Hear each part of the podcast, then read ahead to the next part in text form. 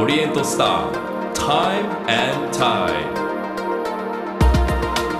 皆さんこんばんは。オリエントスタータイムタイドナビゲーターの市川さやです。この番組ではさまざまなジャンルで個性的に輝き自分らしく活躍されている方をゲストに迎えし現在の活動についてはもちろんこれまでどのような時を歩んできたのかそしてこれから先どのようなビジョンに向かって時を進めていくのかじっくりとお話を伺っていきます。さらに仕事や活動だけでなくライフスタイルや人生哲学などもお話しいただくことでゲストの方の多面的な価値観に迫ります。さて今夜お迎えするのは音楽プロデューサーアレンジャーの島田正則さんです。小学校の時にピアノを始めその後地元関西を中心にキーボーディストとして活動。さまざまなアーティストとのセッションでスキルを磨きオーディションでの優勝を機に上京するとキャリアを築いていきます。そして1997年から愛子の作品にプロデューサーとして携わり以降畑本博、ゆき、生き物係など数多くの楽曲でプロデュースやアレンジを担当しています。また演奏家としてだけでなく楽器のコレクターとしても知られ鍵盤楽器はもちろんさまざまなヴィンテージ楽器や録音機材を揃え独自のサウンドを作り上げています。愛する楽器機材とともにリスナーの心に響く音を届けてくれる島田さんはこれまでにどんな人生のメロディーを奏でてきたのかその歩みを伺います。オリエントスター Time and Tide. This program is brought to you by Epson ほかさやがナビゲートしています。オリエントスタータイムタイド。今夜お話を伺うのは音楽プロデューサーアレンジャーの島田正則さんです。よろしくお願いいたします。よろしくお願いします。さあこの番組ですね毎回あのゲストの方に現在のお仕事から伺っているんですが、はい。まあ島田さんの最新ワークスの一つといえば先月リリースされました愛子さんのニューアルバム「今の二人」をお互いが見ている、こちらどんな作品でしょうか？えー、っとですねこの間出たばっかりなんですけども、うんはい。えこの中で僕は6曲アレンジをさせてもらってます、へー。はい、かなりバラエティに富んだ、えー作品ですね、うん、愛子さんとはもうインディーズ時代からそうなんですよ。仕事さかれれて。いてこれだからもう、はい。えっと、デビューが25年になるんで今年はい。愛子ちゃんが、だからその前のインディーズからやってるから27年 ぐらいになりますね、どうえ近くでずっと見てきた島田さんが感じる愛子さんのまあ魅力えとかえいやもう全然変わらないというかその時からもう本当に元気で、はい、今も元気なんですけどやっぱり詩の世界がうん。素晴らしいというか、はい、その愛子さんの曲アレンジする時はえどのぐどの段階でどういうふうに施したらいいんですか？ええーとまあアレンジャーっていう仕事なんですけども、はい。うんうん。えっ、とまあ愛子さん以外でもそうなんですけども、曲をいただくんですよね、その時はそのアーティストの方がですねピアノの弾き語りであったりとか、ギターで弾き語りであったりとか、はい。何もうんうん。それ以外楽器入ってないんですよ。はい。でそれをいただいてそこからそのアーティストとこうコミュニケーション取ってはい。打ち合わせして、こんな曲にしたいこんな感じの楽器を入れたいとかはい話を聞いて、そこからどんどんどんどん曲を膨らまして、はいイントロつけたりとか感想つけたりとかじゃあこの曲にはストリングス入れようとかブラス入れようとか。それをやるのがアレンジャーの仕事なんです、えーでレコーディングしてカンパケるっていうところまでが仕事ですね。じゃあ愛子さんの曲の場合はだいたいどのようなサウンド作りを目指すのが多いんですか。そうね本人ピアノの弾き語りではい。曲を持ってくるんですよね。うん。ええ。ええ。だから基本的に割とピアノが中心にこう楽器がこう来てあの曲が成り立ってるっていうか、でその中にまあなんていうんですかねあアレンジャーっていうのはやっぱりこのアーティストがやりたいことをこう具現化していくっていう仕事なのでそこでこうこういうバンジョーを入れたいとかうん。本人が言ったらバンジョー入れてみたりとか、はい。でじゃあ例えばこのストリングス入れてみたらどうとか僕が提案していろいろやったりとか、でいろんなこうコミュニケーションを取りながら曲を作っていくっていう感じですね。結構そのおアーティストさんによってはもう結構丸投げだったり、あもうそうね。もうありありますよね。うん。もう島田にお願いしますとか。何でもう。ん。もう。任せで何々系でってだけでとか、え実際じゃあそのアレンジャーとしての自分らしさというかそういう傾向ってあったりするんですか、あー昔はそうですね。曲が FM とかでかかった時はい。に耳に残るっていうか、ううんんフックであったりとかね。えー印象に残るような楽器の使い方であったりとか、目指してはい。印象に残るようにやってたんですけどね、はい。最近は何だろう。もうアレンジじゃなくてもうその楽曲がもう音を含めて全部最初からあったといういうような、うん。うん、ちょっと言い方があれですけどアレンジを聴かせないような曲にしたいいなっていうふうにあ。思ってますね。最初がそのアレンジがあったみたいな、なるほど、うん。すごい。だからもう編曲されてることも気づかないぐらいね。自然な。自然な曲曲と一緒になってるっていう。えー。えそれはもう今自分の中のトレンドというか っていう感じなんですかそれとも進化とか進心境の変化。化してるかもしれないです、前だったらやっぱりこう印象的なイントロであったりとかね。イントロこうこの4小節の中でどれだけ印象に残るかとか。まあそうやって考えたんですけども、うん。まあ別にイントロなくてもいいんじゃないかみたいな。もう歌だけでもパッと始まったらそれだけでもうんうん。曲が成り立ってるし、はい。でもままた回り回ってまたこだわりのイントロを作りたいとなるかもしれないですけどね。確かに、はい。えー実際じゃあアレンジ、まあ、今日スタジオに鍵盤をご用意あしていまして、そ鍵の盤ありますね。実際 そうなんですよね。目の前にありまして、はい。せっかくなのでなんか実際に聞かせていただけますか？なんか同じ題材でええ。何々風みたいにいくあつかあると分かりやすいのかな？ちょっといきなりですけどはい。ますか？ありがとうございます、すいません。たまたま春の小川あっていう、はい。ね、今いいですね。ちょうど春なんで、うんうん。最初にじゃあちょっと原曲あ確かに。どんな感じなのか？メロディーがね、お願いします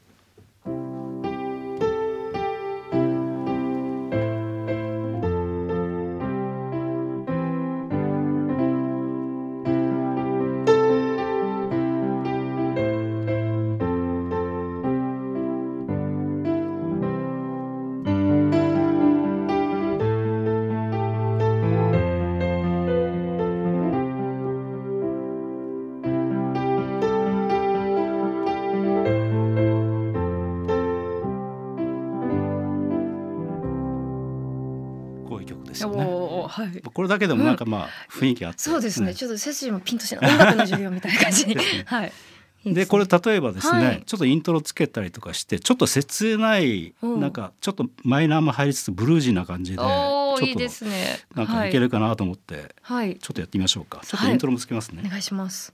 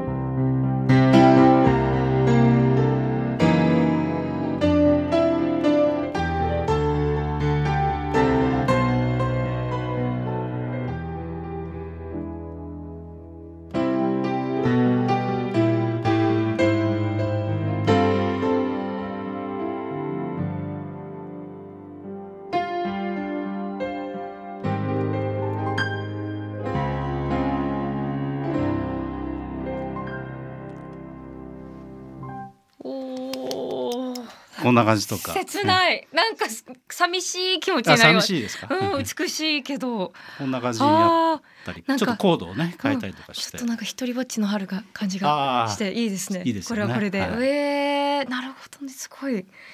こんな感じになったりしますよね。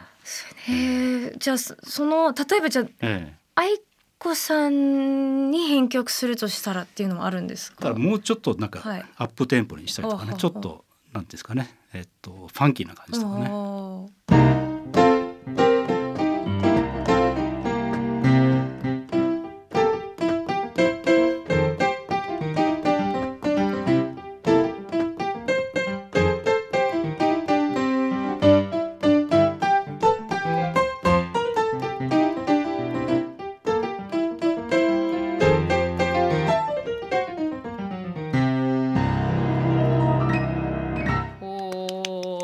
んな感じとか。すごい、えーめっちゃ楽しいですね。楽しいですよね。聞いて聞いてて。はい。ええ。すごい楽しい。でそこにさらにじゃあ楽器こういうそうねドラムを入れたりとかしながら。っていう感じ。ん。81.3 J-Wave Oriental Star. Time and Tide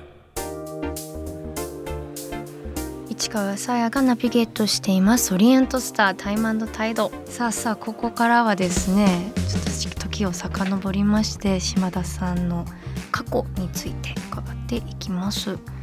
えっとまず子供時代なんですけど、はい。音音楽はいつぐらい音楽は、えっと、小学1年ぐらいからあのああすごい。ピアノを習っても無理やりですね。えー、あそうなんですね。昭和のなんかうん30、30年代後半ん？40年代あたりっていうのはもうめちゃくちゃこうなんだろうピアノ教室のが流行っててでみんな子供にこうえ習わしたいっていうもうそれがブームで、はい、ええ。でいわゆるそのピアノ教室にはい、行ったのが1年生ですかね。でもいやいやなんですよ、もう練習が嫌でしたね、えー。さっきみたいなのをはい。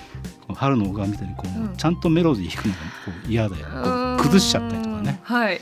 崩した方が弾きやすいし自分なりにね。ええ。そういうなんか癖がついちゃって崩すと怒られちゃうタイプの教師だったんですね。そね。ああ、それやっぱ先生次第でこの子すごいって思うかもしれないけど、ええじゃあ実際そのちょっと苦手だった嫌いだったピアノとか音楽が好きになっえた好きになっっていうのはたの友達の影響が大きいんですけど、はい。あのちょうど中学高校ぐらいからそのなんですかねビートルズをこう、はいあの勧められてでうん。聞いて衝撃受けて、ええと思ってこんな音楽もあるんだと思って、うん。でそこでなんかそこでピアノもあるし、うん。じゃあみんなでなんかやろうやってなって、えー。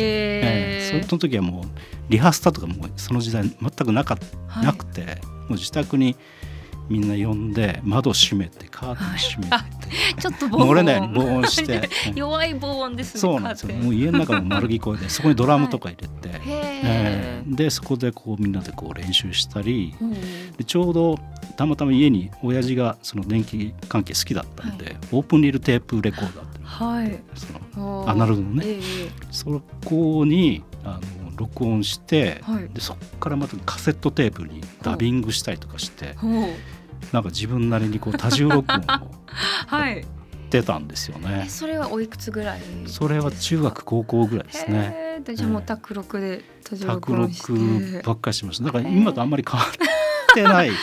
まあ確かにすごくすごく単純なところはええもうあシンプル根底はなんか変わってないですね。はいそしてあの島田さんといえばその楽器とか機材とかも本当いろんなものをお持ちでとてもね コレクションをされているとのことなんですけどそれはじゃあいつぐらいからもうお父様がねそういうあそうですね。あのコレクション目的じゃないんですけどね。そのアレンジとかプロデュースする上で、はい。なんでしょう。今ねコンピューターがあってそのシミュレーションがかなりできるんですけどメロトロンであったりとかオルガンであったりピアノであったりとかギターであったりとかギターでもなんですかねそのストラトキャスターっていうはい。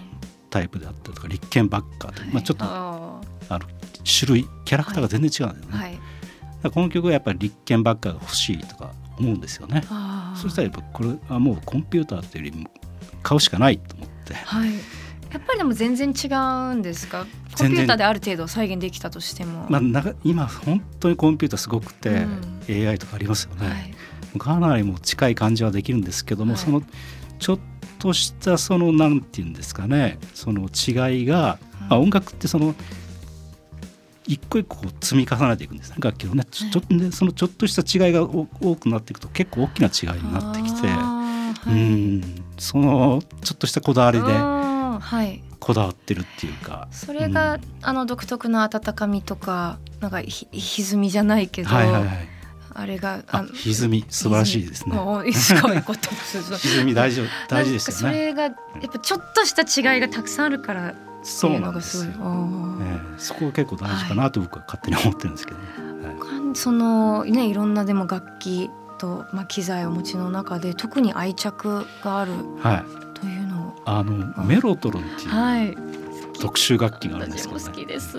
あの音メロン、はい。メロントロンじゃなくて メロメロトロン。メロトロン。これでも鍵盤っていうかササンプラーみたいなことなんですか？うん。あの60年代に開発されたはい楽器なんですけども、鍵盤楽器なんですけども一個一個の鍵盤にこのアナログテープが入ってまして、はあはその鍵盤を押すとそのアナログテープがこうぐーっと回って、あはい。でその再生するヘッドがついてるんですよねテープを。えでそれを中に入ってる音を再生するっていう、えうん。すんごいアナログのシステムで。なんか仕組みはものすごく単純じゃ単純ですよね。単純ですよね。ボタンその鍵盤まあボタンを押すとテープが流れて、はい、でそれでいろんな音をあらかじめ録音され録音さたれてる。音が。そうだね。その音をじゃあせ先にじゃあ一回聞いてみてもいてみましょうか。ね。うん。じゃあ、はい。まずその中に入ってるチェロのはい。音を聞いてみますか、はい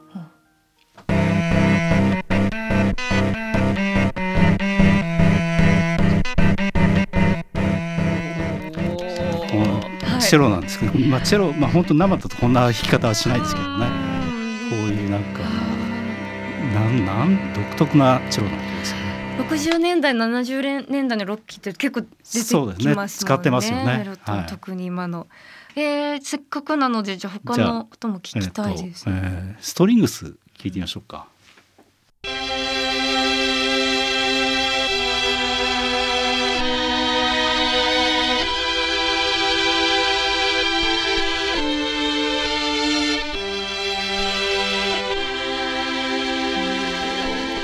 めちゃくちゃなんか哀愁,、哀愁がありますよね、なんかこのレトロな風合いがえたまらないです、でもやっぱり鍵盤で話すと一瞬で終わるえ感じが普通のストリングスじゃありえないわけじゃないです。余韻がないのがす余韻がないですっごい気持ちいいです。なんか。あのあとあのですねあの鍵盤を押すとそのテープの限界があって何秒押せるん7秒ですか？までしか。みんな短い7秒になるともうはい再生しなくてでうん。鍵盤を離すとテープがキュッと戻ってくるんですよね。そうですよね。テープだから普通に終わりがあるわそうなけんですよ。7秒。ええ。ーでもなんかちょっと微妙に音程がなんか惜しいのがやっぱすごいいいですね。え。実際にだからそのうん 今のストリングスは人が弾いてるやつをはい。こう録音してるんでうね。うん。ん、そうか当時の。えじゃあ当時からするとやっぱもうサンプラーって別にない存在しないねだかですから。らオーケストラから本当にあの品種変わっててですよね。仕事がなくなると言われてたんですよ。自分たちの音が別の先に使われるとお金が入らないとか。そうですよね。仕事がなくなるってへ言われてたんで。ーあら、はい。そうだったん全然違うのにね音はって今思えばですけど、はえーあとはフルートあじゃですねあもう一個じゃあうん。フルート聞いてみますか。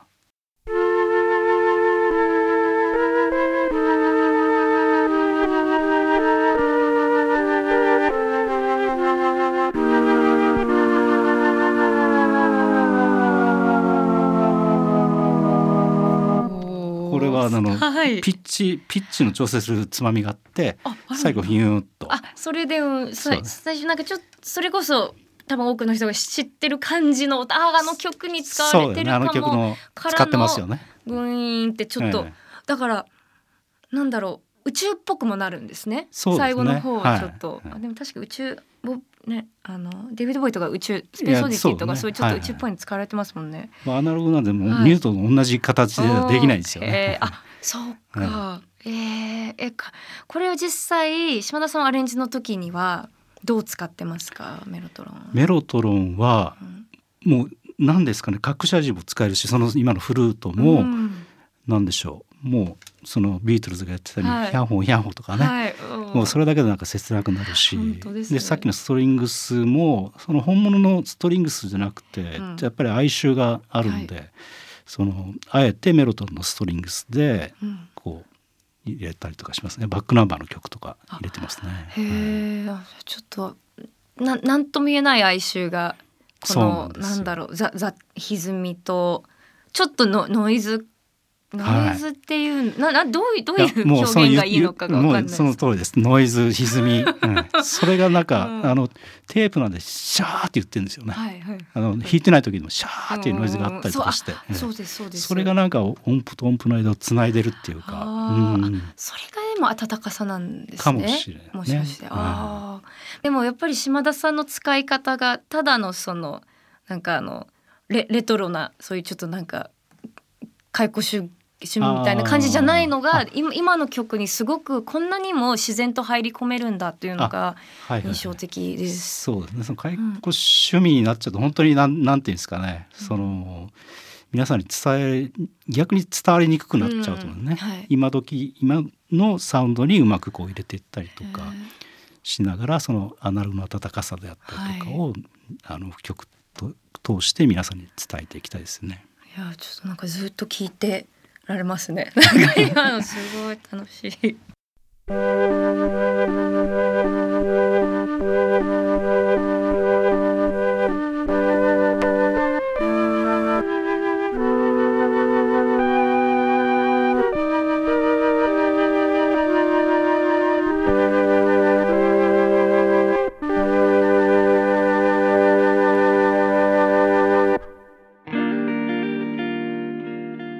川さやがナビゲートしています。オリエントスタータイムタイド。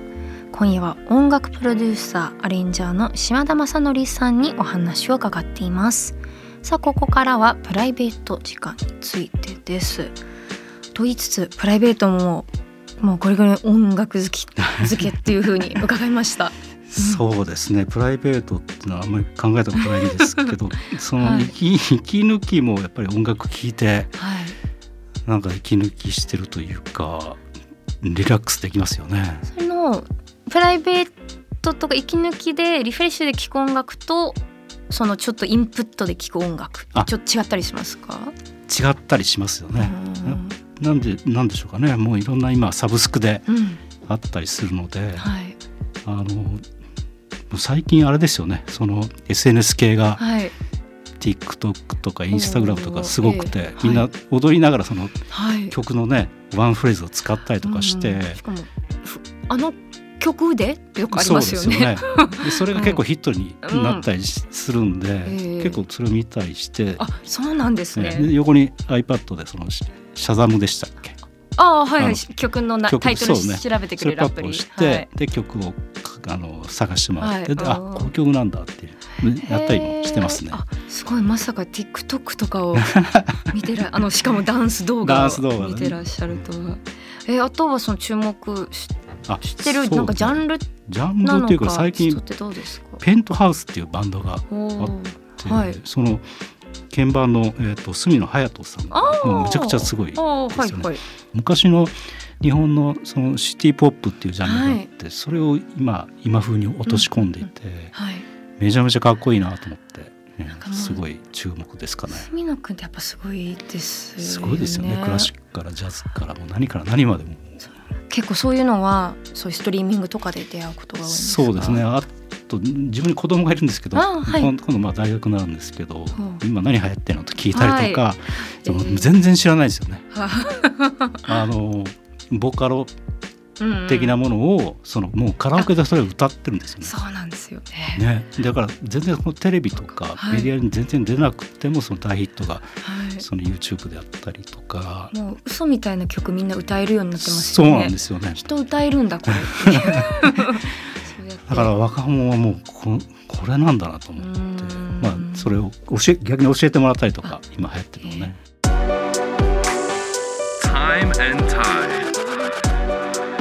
81.3 J-Wave オリエントスター。Time and Tide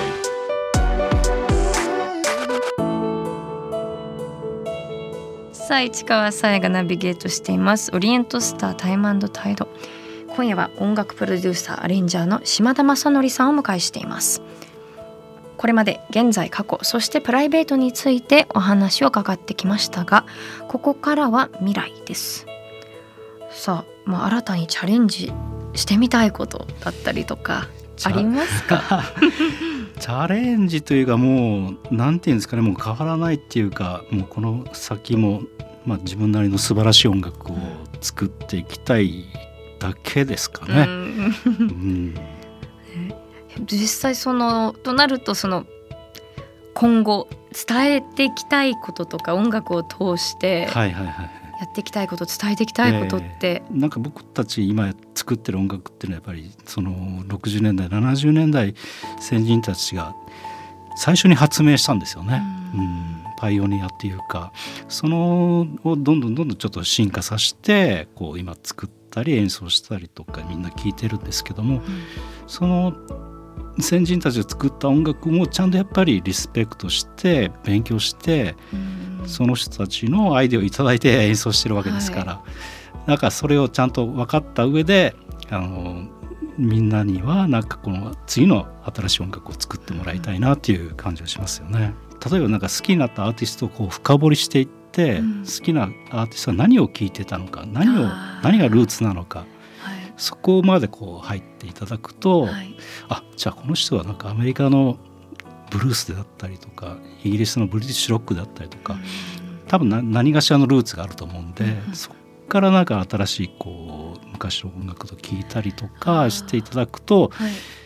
なんかあの新しい音楽が見つかるかなと思いますね。確かにね。なんか最近横に聞聞けちゃうからこそはいはいはい、ねそうやって遡っていくっていうのはね、すごい大事だなって私も聞いてて思いました。あとはね毎回皆さんに夢を聞いてるんですけどやっぱりもうこのままお仕事を。そうですね。やっぱりん自分がワクワクできる、うんようなあ仕事であったりとか、えっと、なんでしょうね出会いであったりとか、うん。そのセッションしたりとか人とやっぱりやることがなんですかね。いい時もあれば悪い時もあるんですけど、うん。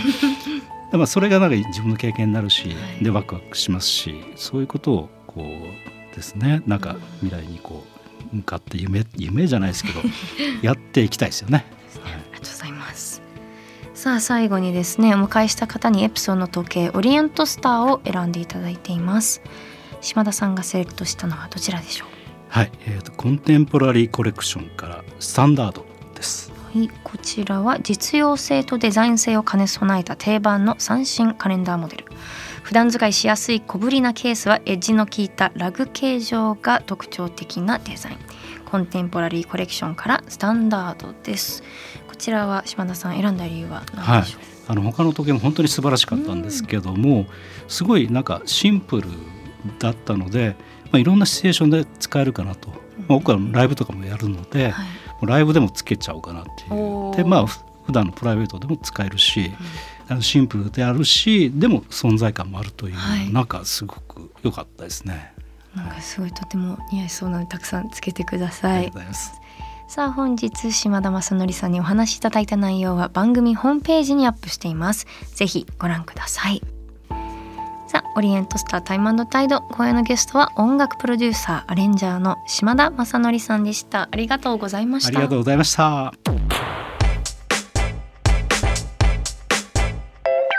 オリエントスター。Time and Tide 81.3 J-Wave 市川カオスモス。続いては皆さんからのメールをご紹介します。市川カオスモスのコーナーです。さあ今夜のカオスモスですが3月18日のゲスト俳優の磯村勇斗さんの回の感想です。えーとまずはラジオネームてーちゃんさんからです。ありがとうございます。本当にサウナが大好きなんですね。磯村さん。えーとリセットできる方法や環境を知ってることも大事ですよね。そんな中「スター・ウォーズ」の話題で市川さんの音。しかもロイホのドアって。でも「スター・ウォーズ」の初期の音声はそうやって手作りで出していたって聞いたことがあります。あのレーザーの刀はスピーカーのハウリングの音だって聞きました。ハリウッドでも昔あったようです。しかしながらそれを実践していた市川さんのマニアックぶりと広い視点には脱帽笑いとのことです。ありがとうございます。そうですね。あの前回、まあ、俳優の磯村勇斗さんが「そのスター・ウォーズ」も好きで私もそうだってことでちょっと流れであのずうずうしく私は自分が撮った注意の声に聞こえるんだけど実はドアっていうロイヤルホストのドアだったっていうものをちょっと紹介したことに関してなんですけど実はですね注意の声の正体も明かされていてサウンドデザイナーのベン・バルトさんっていう方が作ってあのセイウチとライオンとアナグマとクマクマが多いって言ってましたね。で子グマにちょっとパンを与えながら声をいろいろ出させて録音してそれを全部ミックスして注意のあの声ができたっていうのを見て。確かに昔のって本当に SE もアナログで面白いですよね。ライトセーバーもおっしゃる通りハウリングノットで。でも注意の声ってあんなにアイコニックでいろんなところでうっかり聞けるっていう皆さんにもやってほしいです。それは。もう世の中は注意で溢れてますから。ちなみに「スター・ウォーズ」のメイキングの映像で1回だけ注意の中の俳優さんピーターさんがあの喋るっていう映像があってなので注意がハンソロにすごい綺麗なイギリスなまりで話しかけるというのが1個だけあるはずなんですよね。めちゃくちゃ暇な方探してみてください。そしてこのポッドキャストではこのカオスモスがロングバージョンに。市川が皆さんからいただいたお題についてああだこうだとゴニョゴニョとお話ししていきます。すごく恐縮なコーナーです。ね。今回しかも初回なので皆さんから何も頂いてないということで最初何話しましょうね。いろいろえっとスタッフの皆さんからお題をいくつかいただきまして今回のお題はロックティーです。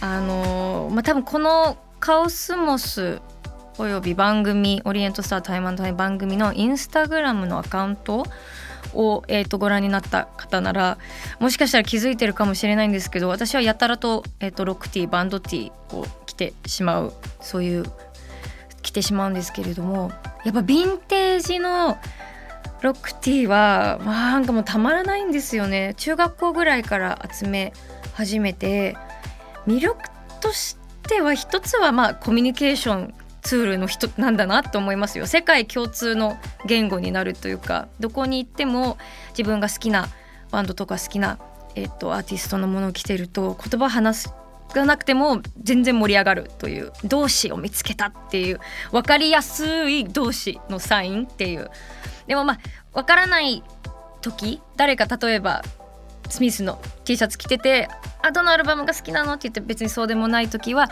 もうこれは布教するチャンスだと思ってそれあのこういうバンドでこうこうこう曲がいいからそれを機に聴けばっていうすごいずうずうしいけどなんかそういう共通言語としてのロックティーヴィンテージティーバンドティーはいいなと思ったりしますね。あとは本当に何だろう単純明快にその音楽を着るというかあのコーディネート他関係なくあのそういうん？なんて言えばいいんだろうな。まあ本当にシンプルにもう心が弾むっていううれ嬉しくなるんですよ。もうただただ好きなものを身につけてるっていう。だから今本当はキャラグッズとか好きなもの何でもめちゃくちゃ見せたいタイプなんだけどロックティーが一番許されるっていうすごくシンプルな理由もありますね。あとはそのものとしてはそのアーティストのイメージをやっぱ凝縮してる楽しさっていうのは一つあって例えばその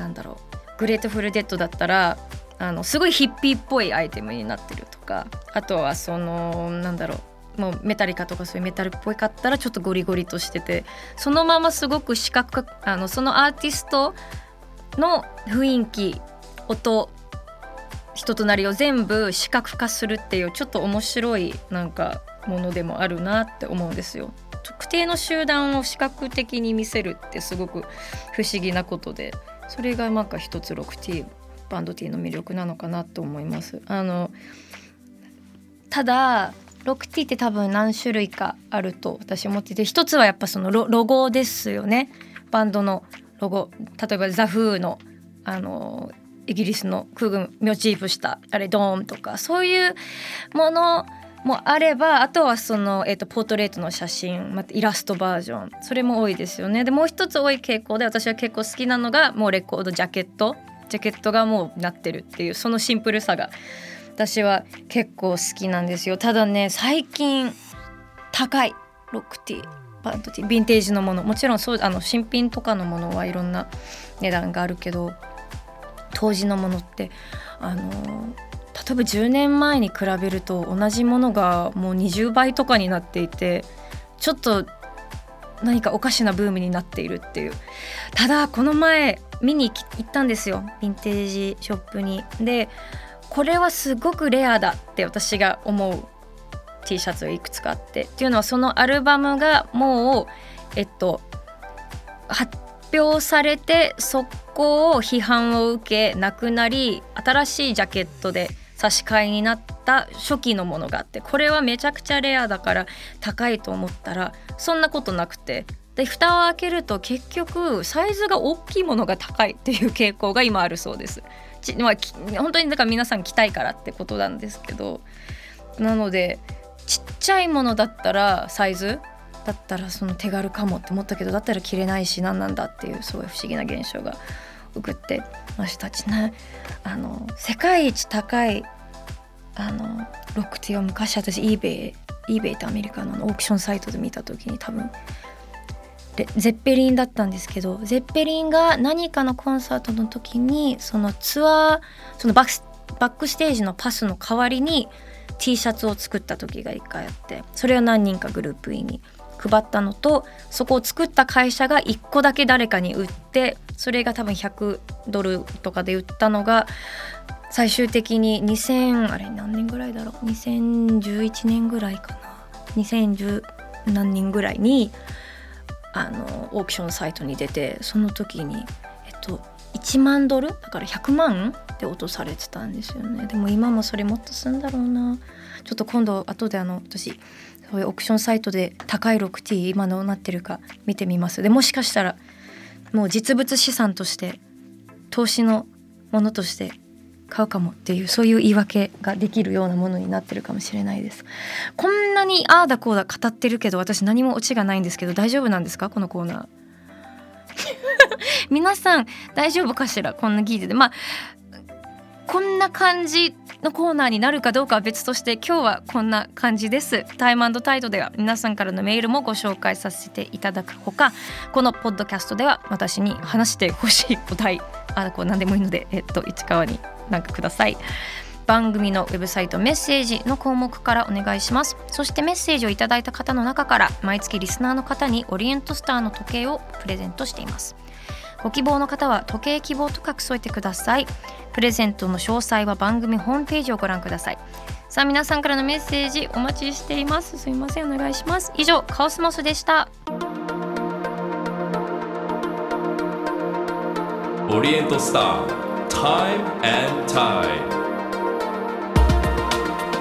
市川さやのナビゲートでお送りしてきたオリエントスタータイムタイド今週もさまざまなジャンルで個性的に輝き自分らしく活躍されている方をゲストに迎えし現在の活動についてはもちろん現在に至るまでどのような時を歩んできたのかそしてこれから先どのようなビジョンに向かって時を進めていくのかお聞きしました。さあ今夜のゲストは音楽プロデューサーアレンジャーの島田正則さんでした。もう楽しい時間でした、ね、その春の小川のいろんなそのちょっとあのブルージーな哀愁漂うアレンジとかあとはそのメロトロンの音。いいですね。やっぱり。こういうレトロな風合いがするとかってものすごくみんな雰囲気わかるけどすごい抽象的でなんかちょっとごまかしワードな気もしたけどちょっとそれの正体を島田さんが教えてくれたような気もして私はすごいそれも一つ収穫でしたし楽しいですね。なんかあの古いもう先人たちが作り上げた音楽の上でやってるからみんなに勉強してほしいっていうなんかちょっとオタクキスな島田さんには私はすごいシンパシーを感じながら。そうだねそうだねってやっぱリスペクトがあった上での創作なんだなって思って勝手ながら聞いてました。さて次回のゲストは俳優タレントの飯久保春菜さんです。モーニング娘。のメンバーとして活躍され卒業後も活動の幅を広げ続けている飯久保さん。これまでにどんな時を過ごし自分らしさを磨いてきたのかじっくり伺います。それではまた来週土曜日夜9時にお会いしましょう。ここまでの相手は市川さやでした。オリエントスター Time and Tide. This program was brought to you by Epson ほか